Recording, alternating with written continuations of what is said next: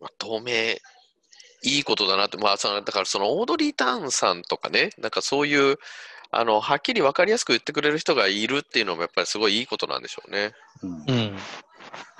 なんか日本だと分かりやすく言うと、それに反発する分かりやすいこう人も出てくるから、で、そういうのに全部対応してたらもう時間がいくらあっても足らないみたいなところはあるような気がするんですよね。どうなんだろうね。あれ、こう、日本ってこう、よく起きるのが、なんか数パーセント、数名のクレーマーみたいなところに合わせる文化がもうここ10年出来上がっちゃったじゃないですか。まあ、特に炎上もそうだし、ガバナンス主義もそうだし。うん、あの、あれ、うん、それは多分ね、真面目で、お客様は神様だ文化があるからじゃないですか。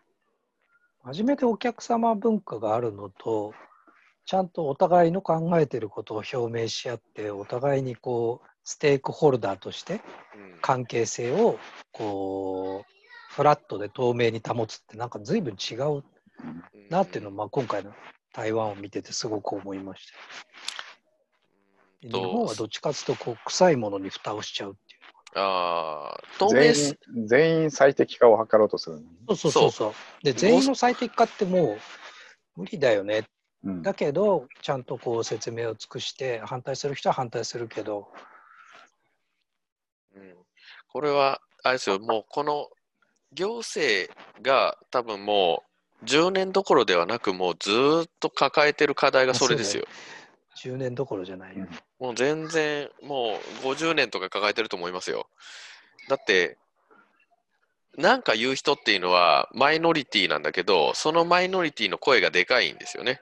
うん、そして、それしか聞こえないからですよね。それが、こう、SNS とかがそれを助長しているから、なんか最近ひどいよねっていうふうに思うんだけど、まあ、昔からですよね。ツイッターだってね、書いてる人は0.00何パーセントだからね。うん、でもその声に引っ張られるんでね。うん、でもそれは可視化する術がないからですよね。うん、今回もなんか思ったんですけど、ほら、マイナンバーと銀行口座紐付けるみたいなやつも、多分まあ、頓挫すると思うんですよ、絶対。うん、まあそうだろうね。うん、で、頓挫するんだけど、でもそれがなんか単なるアレルギー反応なんですよね。うん、そうなんですよ。僕はなんかちゃんとちゃんといろいろ比較した上でやっぱりこっちの方がいいってなるんだったらいいと思うんだけどそのこれがあったらデメリプロコンの比較をされてないんですよ。うん、でねアンマーツさえ今回コロナで日本の政府とかね あの組織の国際比較をやったわけじゃないですか。そうで、どっちがいいんだっけ？みたいな、うん、マイナンバーと銀行を紐付けても別にそんな怖くないし、うん、早く金が入ってくるんだったらいいよねっていうんだったらそうすべきだし、だからそれをこうちゃんと公共の言説で、まあ、できるように、まあ、本音をもう少しあぶり出すのがいいよなとは思いましたよね。正直まあ、日本もね、公務員の数少ないって言われてますけど、もっと全然少なくできますよ、そんなの。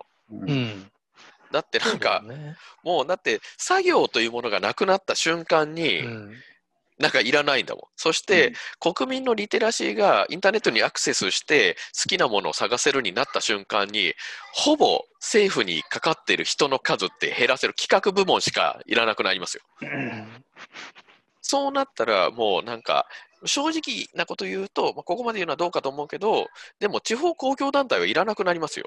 うん、1800自治体ゼロにできますよ、バラバラにしなくてもいいんだから。うん。だって全部やったらいいし、あとはなんか、その、なんていうかな、地方のね、そのコミュニティが維持するような、その、こうエンパワーメントするようなこう仕組みだけあればいいですよ。あとはもう警察官。うん、それだけで済むような世界になって、それによってこう公共のコストがどれだけ下がるかみたいな感じのことが、ちゃんと可視化されるべきなのに、一切その情報が出てこないから、結局、なんかリスクとかデメリットだけで判断するしかないから、いや、そんななんかデメリットあるんだったら嫌でしょって当然なるじゃないですか。もう当たり前、国民が悪くないですよね。その情報が提示できていない、その提示をする勇気がない方が悪いと思います。リテラシー上がったら税金下がりますって明確にすればいいんだよね。そうそうそうそう、それがいいと思うよね、うん。だって、他の国だと今もうスマホで全部やるから、もうスマホを持たざるを得なくなってるじゃん。うん、でも、その高齢者の人たちが新しいことをやるのがなんか嫌だから認知負担が大きいからということが理由にして全てが許されそしてあのこのアホみたいなあのことに税金が投入されるのが許容されている。それと同じのが今日記事で出てたのがオンライン教育。うん、結局、まあ、あの、えー、どこだっけな。文科省か経産省が予算つけて、うん、オンライン教育推進のための予算つけてるんだけど、全然活用されなくて、うん、で、導入以降がね、多分、数パーぐらいしかないんだよね、今。でそれのやっぱり主だった原因って、えー、何人かの子供がやっぱりオンライン環境がないから、全員一律じゃないとできませんみたいなのって、そしたら官僚がさすがに切れて、それは言い訳だっつって。あの 95%OK だったらもうやるべきでしょうと。うん、その上で5%。残り5%にパソコン配ったって大した金額じゃないからね。大した金額じゃないんだから。それ、あれそういうことをやってくれって言ってるんだけど。うん、そう。それって、まあやうん、本当ね、なんか、あれですよね、全員の口に食べ物が行き渡らないから全員飢え死にするっていうことを言ってますよね。うん、あだから言い訳なわけですよ。あまあでも、まあ、教育というものがそれほど聖域化されて特別視されてきたという証でもあるでしょうけどね。逆にだからそれだけ、うん、あ9月もそうだよね。そうねみんなあのみんな賛成って言いながら俺の現役の時はやめてくれね。そう。うちの子供の時はやめてくれとかね。うん。まあ、あれですよね。だからその護送船団方式というこう基本的な考え方が変わってないんですよね。うん、でも最近で気づいたんだけど、あの最近行動経済学の本をたくさん読んでるんで、うん、なぜ人は変われないかみたいなことを、まあ、問いを立てて見ていくと、うん、人ってね、やっぱ変われないんですよ。基本的には。うんうんうんうん、だ変われないのを変えるためにどうすればいいかっていう発想に変えなきゃいけないらしいんですよね。うん、で変えれないうちの一つがリモートワークだとやっぱセルフコントロールが大事っていうじゃん。はいはい。でもね、セルフコントロールってあれね、消耗、消耗資産なんですよ、あれって。うんうん、自分でセルフコントロールするとどんどん疲れていくんですよ。うん、だそれができてない人って実は変われないんじゃなくて疲れてる場合が多いっていう、うん、セルフコントロールに消耗するというと多分朝早く起きるっていうのを決めてやろうとするとだんだん疲れてくるみたいなそういうことですか？そうですそうです。はあ、はあははあ、疲れるあの条件の学生と疲れない条件の学生で問題に取り組むこう意欲みたいなのを測ったら、うん、あの疲れる経験をしてるやつらの方が問題に意欲的に取り組まなかったっていうデータがある。うん、だからある程度あの消耗するともうそれ以上変わりたくなくなるんですよ。うん、人間のこうそういう行動ってちょっと変な理屈じゃ合わないこととか、あのー、合理的にいかないことっていうのが多いので、うんうんうんうん、なのでさっきの話で言うとリモートワークに変われない人に対しては実は疲れてる人自分でセルフコントロールがもうすごい嫌だ誰かに言われたいっていう気持ちの人がいるわけです。ああそれは多いよね。多いよねきっと。指示してほしい。そう、うん、その人たちにはこれとこれとこれをやってくださいとか、明確に言わないとダメなんですよ。うん、まあいくつかの tips があってまあ、そこまでなんか解像度を上げると、なんか日本の変え方っていうのかな、まあ、変化の起こし方ももうちょっとなんか解像度が上がるように思うんですよね。うんだから今あの N コマの研修やってるじゃない？はいはい。あれも一番気をつけあの使うのは結局そのルールを教えてくれっていうやつが絶対来ると。ああ、まあ来るよね。特にあのみんな真面目だからさ。早く一足飛びにその理屈、あの、うん、ティップスが欲しいみたいな。そうそうそう。そんな考えればすぐ分かることでもみんな絶対聞いてくるんだよね。うん。なるほどね。いや、でもそれは確かにそうですね。あの人間ってやっぱり、あの、聞いて分かることだったら、とりあえず聞いた方が楽だよねみたいな感じのとこある、うん、ありますもん。うん、なんか、このゲームのルールを先に知りたいみたいなね。あ、そうそう。うん、そう、ゲームのこのストーリーの筋書きを先に知りたいとかね。そうそう。うんうん、そうすることによって、なんか心理的コストを軽くして、安心してよ読め読んでいけるみたいな、そういう感じありますもんね。うん、そこはでも、まあ誰し、誰しもある程度ありますよね。だからなんかこう、まあ変わらなきゃダメだっていうのももちろん言うべきなんだろうと思うんだけど、うん、変わったやつだけが生き残れるっていうのは日本の生産性においては僕はあんまりこう有意義なあのメッセージングじゃないような気がしていて、うんうん、やっぱ変わるためにこういう工夫をしましょうみたいに解像度を上げた方がまあいいよなとはまあ常々思っているんで。僕からすると、なんていうかなか、変われない人って当然いると思うんですよね。なんか変われない人は当然いて、逆にその変われない人をどういうポジショニングでそう、生かしていくかみたいなのってすごい大事な気がするんですけどね。なんか絶対こう、うん。デザイン部署にいたじゃん。うん。デザイナーってやっぱり人と違うことをやりたい人種なんですよね。うんうん。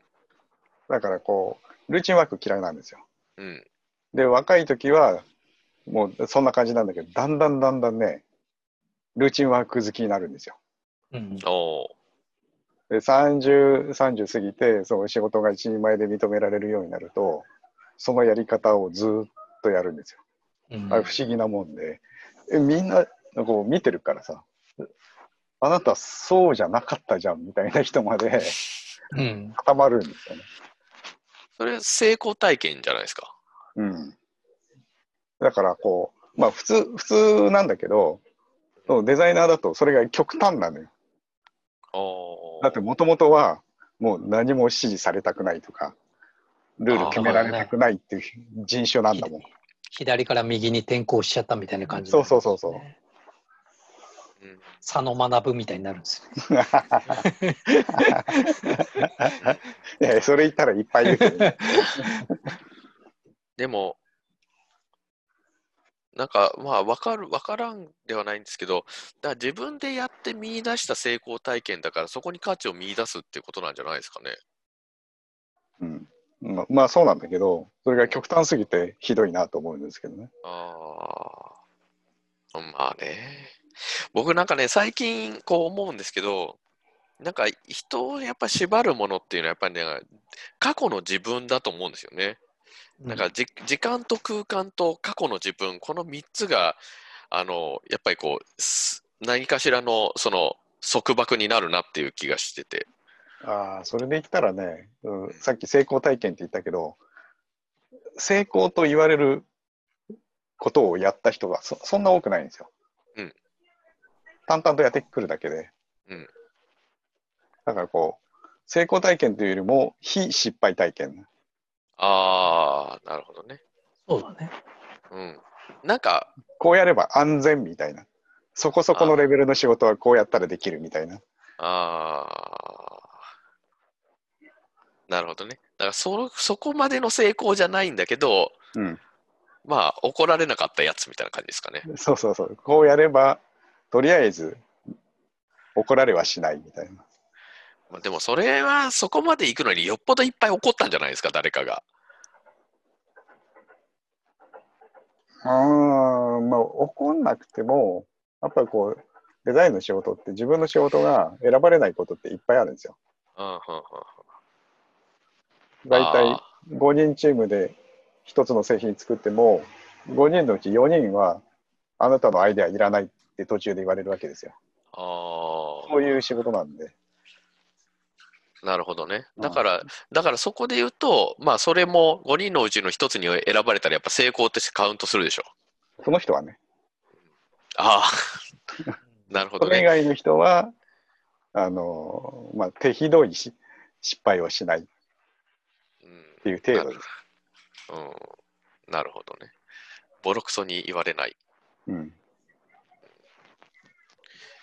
確かにね。まあ、みんななんかこう、どっかで自分の型みたいなやつがやっぱりできてくるっていうことできできてきやすいということでしょうね。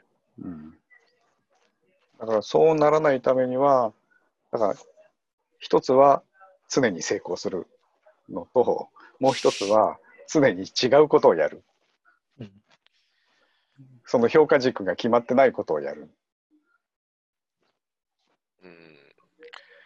評価軸が決まってないことをやり続けることの難しさもあるでしょうね。だからまあそれをやり続けるっていうのはお前のやってることはようわからんって言われ続けるのと一緒ですよ。でもダメとは言われないわけじゃん。あるあるだよねそれ。そうそうそう。そこでなんかダメって言われない、うん、みたいなのってなんかパラメータあるんですかねなんか大企業だとなんか多少余裕あるから、うん、やめろとは絶対言われない。それはあの、鷲見さんと一緒で、それ面白いねっていう人のとこに行く。うん。そうなんですよ。あの、さっきの時間と空間、間の話で言うと、最近あの、石川良樹さんが、空間と時間と仲間って言ってんだよ。うんうんうんで仲間の解釈はいろいろあるんだけど僕の中では仲間ってそういう上司守ってくれる上司みたいなのもなんか入るんじゃないかなと思って、はいはいはい、その3つの間が大事って言っている仲間があの上司だったらすごいなんか恵まれる、うん、何をやっても何をやってもっつうかやる余白が作りやすいっていうのはなんか大企業の中でありそうな気がして。あるね。うん、確かにね。なんか自分の存在をあの認知して許容してくれる存在みたいなものが結局自分を作る気はするんですよね。なんかね、シャーロック・ホームズが昔読んだあの中でね、その言ってたんですけど、なんかね、こう、シャーロック・ホームズはすごいバラをバラを見て美しいと思うと。で、そして、あの、神は、あの、バラを、バラを見て美しいと思える存在として自分を作ったと。なんか、うん、それは、だから神様が自分を認知してほしい存在として、あの、じ人間を作っていると。いう話だっていうことを言っていて、だから自分と同じようにそのバラを見て美しいと自分と同じように思うみたいなそういうのが結局こう神様は自分のなんかまあ仲間として人間を作ったみたいな話なんですけど、うん、そこってなんかな何にでもやっぱり言えるよなと思うんですよね。なんか他の人からの目線とか他の人と同じだなと思うことによって人間って自分をより強く認識できるようなところがあるなと思うんですよね。から、そこは、なんか、なんていうかな、僕が人と接する時のそのコミュニケーションの中では、その自分がそのあなたのことをあの肯定的に認知しているよっていうことを、あのことさら強調して、なんかあの伝えるようにはしているんですよ。うん、うん、うん、認めてますよと。うん、そう。で、あの入山先生の本に見てて、あの出てくるこうフレーズで、人間っていうのは、あのまあ、なんとか情報としてのこうなんですかね、認知情報ですね。認知情報っていうのは、リモートでも伝えることができるんだけど、あの感情をリモートで伝えるのは非常に難しくなると。うん、だから、そのリモートの難しさって多分そこにあるんだろうな。一種、まあそれだけじゃないのかもしれないないですけど、大きな要因の一つは多分そこにあると思うんですよね。だから営業は、すごい、営業、営業を、なんですか、リモートでやるのが難しいと営業職の人が言ったりとかするのは、うん、多分そこがすごいあると思うんですよ。うん、すいません。最近、2ヶ月ぐらい会社に行ってないと、パソコンの調子が非常に悪くて、だから止まってんのか。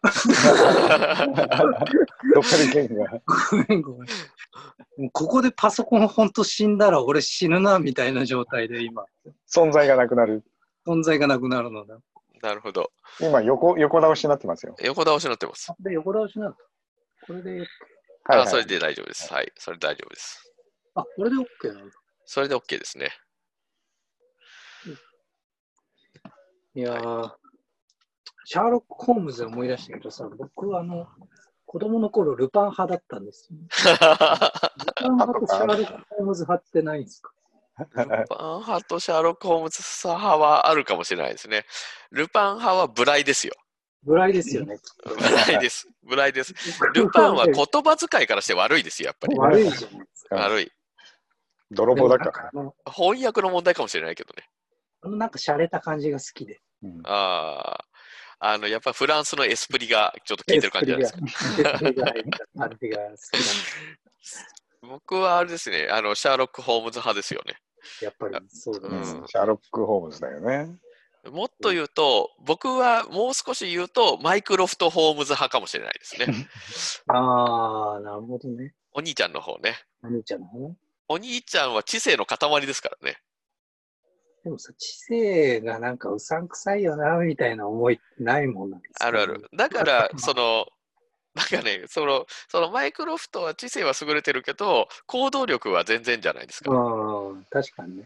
理論だから、そのバランス感覚からすると、やっぱりなんか、シャーロック・ホームズのかっこよさみたいなやつあるわけですよね。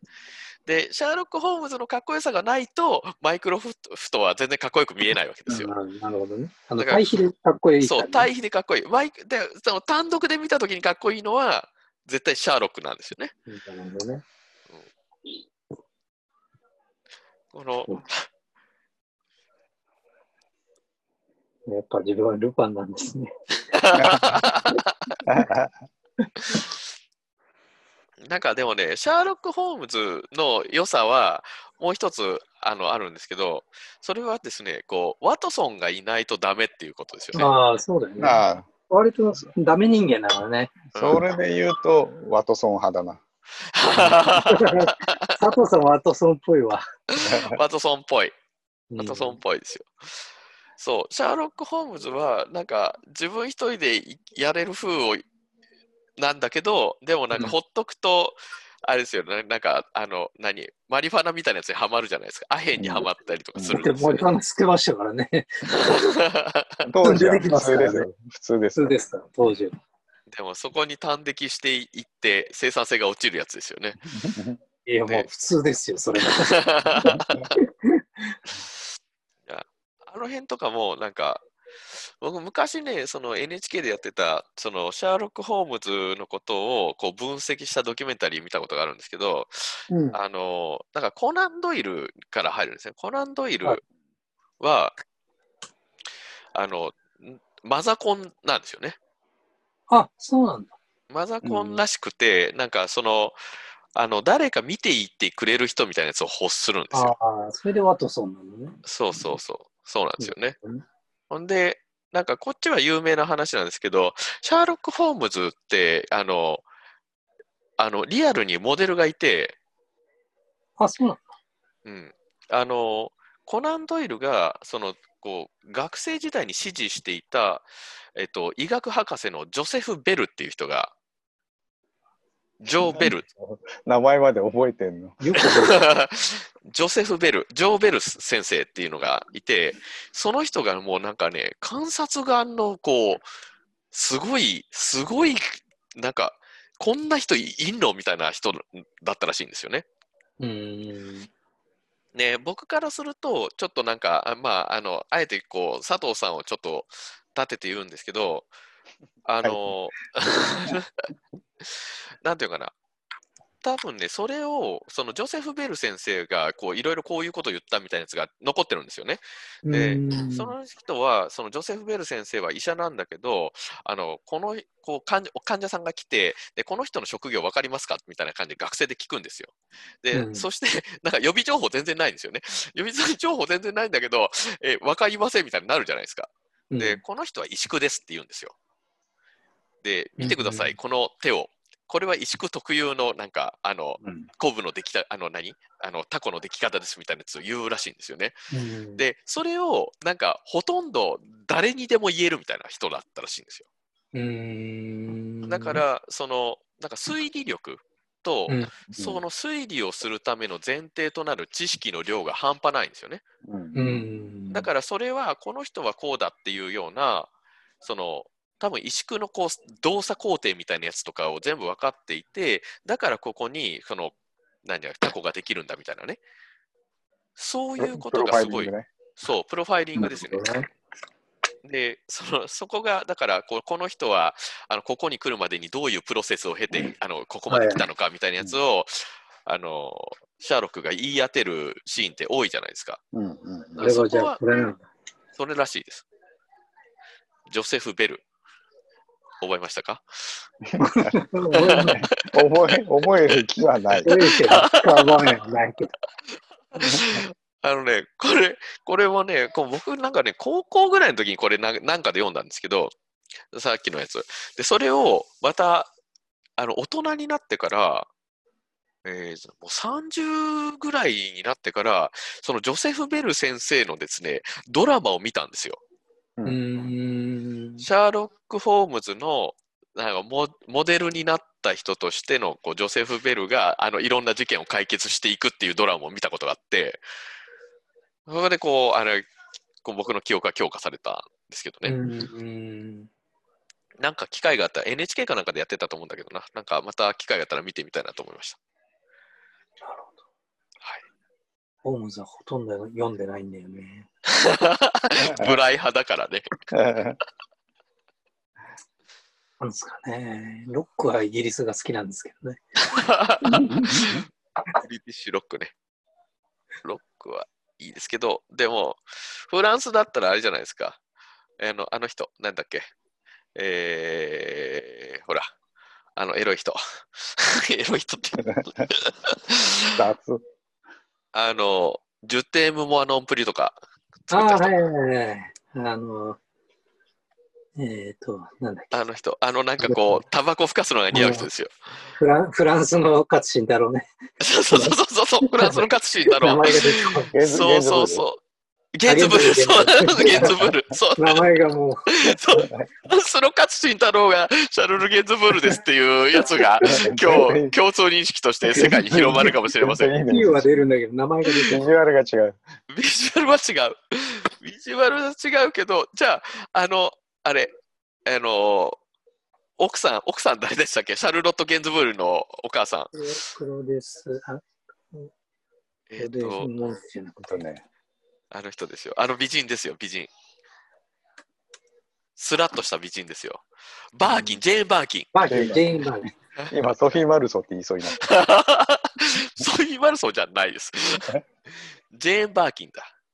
そう、ジェーン・バーキンが中村玉緒ってことになりますよ。まあ、なりますね。席は入れてないらしいですけどね、フランス フランス式。なるほど。いやよかった。ジェーン・バーキン思い出せてよかったわ。うん。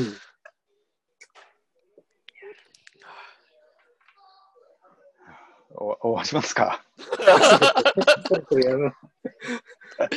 あれですよ、そろそろ佐藤さんの奥さんがもう切れる頃ですからね。ね本当。ありがとうございます。真相は後ほど、明日の、うん、あのフィーカーでも。はい、よろしくお願いします。よろしくお願いします。はい、ありがとうございます。これ、クラウドのあの音声データ送ってもらえます。あはいはい。はい。はい。はい、ありがとうございました。ありがとうございました。